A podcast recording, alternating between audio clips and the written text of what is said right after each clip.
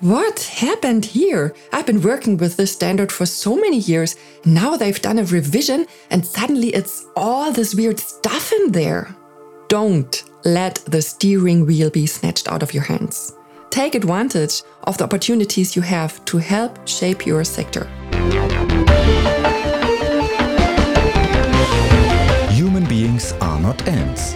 Unlike our tiny friends, we don't naturally know how to live together in large groups. This is why we need rules. And besides political rules, we also have technical rules, also known as standardization. It's actually one of our democratic rights to contribute to shape these rules. In this podcast, I will not tell you what you really should know about standardization.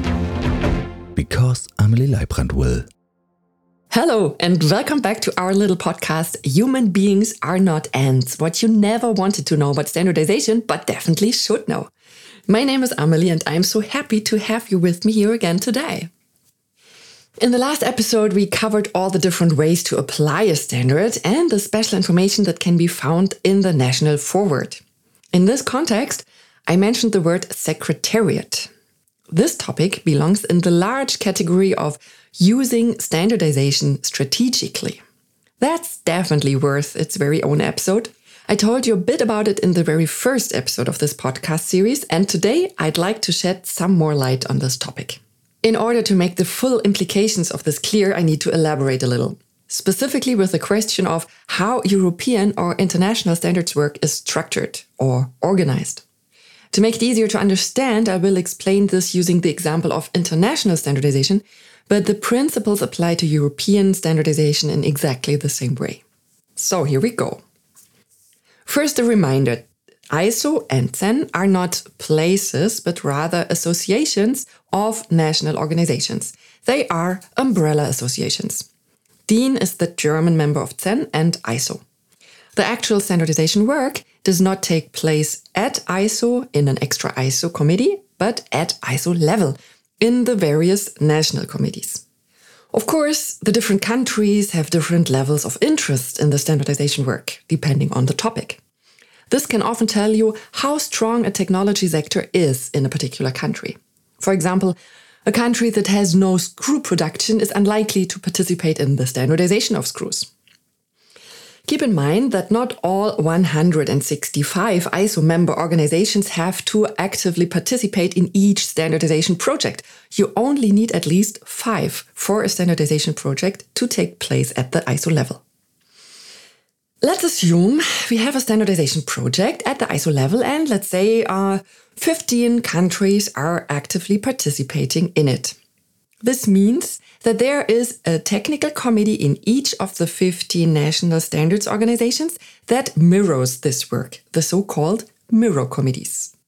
In order to oversee the individual contributions and coordination, there is one lead committee, or the secretariat. Everything is brought together at the secretariat.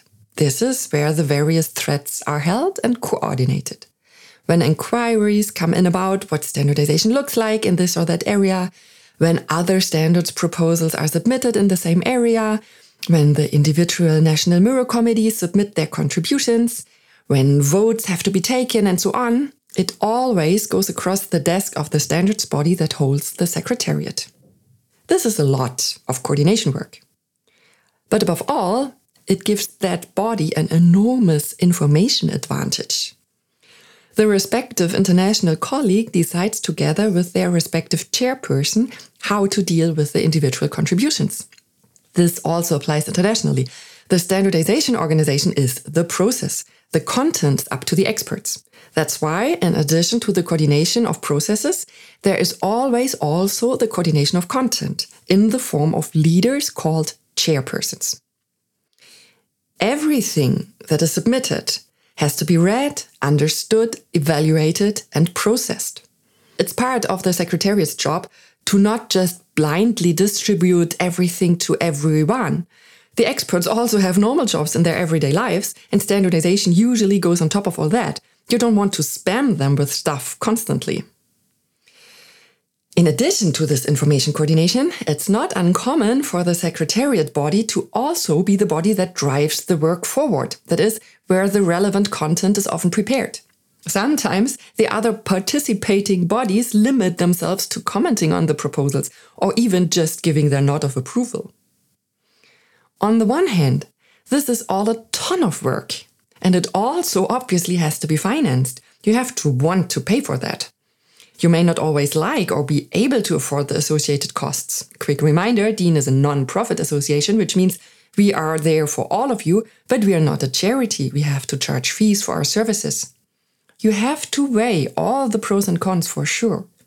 But that said, it's an enormous advantage for a country's industry to hold the secretariat of the standards body, to be the hub of information, to drive forward the technical specifications in your own sector, to know what's going on all over the world at the moment, and to steer the direction things should go in the future. This is really a big deal. And others have realized this too. Short review. Up until now, the US and Germany have been trading the leads as far as the number of ISO secretariats for years. Both are at around 16 to 17%. Sometimes one has a bit more, sometimes the other. This means that these two countries have traditionally set the tone globally, so to speak. But recently, China has decided to catch up.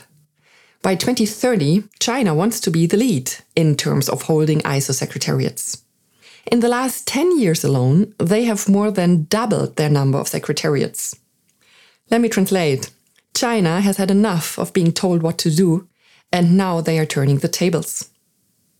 How are they doing this? Are they taking our secretariats?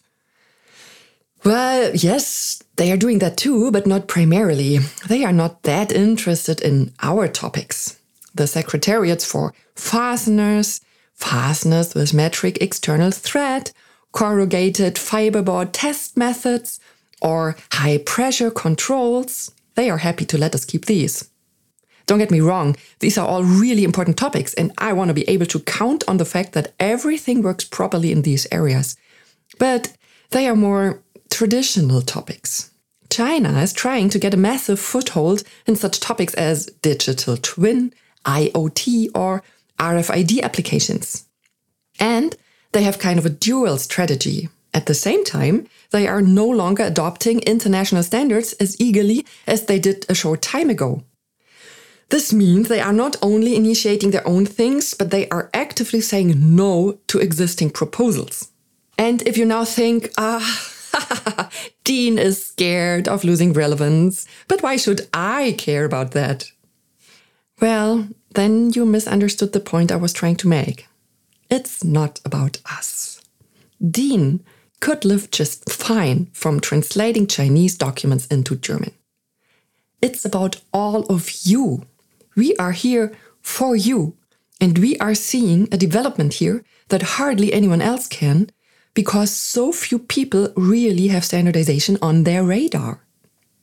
Therefore, before you can no longer sell your products around the world because you forgot to help shape standardization in your field, and now China has done it, and due to lack of other options, the Chinese proposal also made its trade to ISO. Before you can no longer put your research results into practice because your technology is great, but the system in your field has unfortunately become established and does not correspond with your approach. And before you think, what happened here? I've been working with this standard for so many years. Now they've done a revision and suddenly it's all this weird stuff in there. Don't let the steering wheel be snatched out of your hands. Take advantage of the opportunities you have to help shape your sector. Standardization is there for you. Yes, it's true. Without you, we can't do anything, really. DIN doesn't bite, you know. Try us. The content comes from you.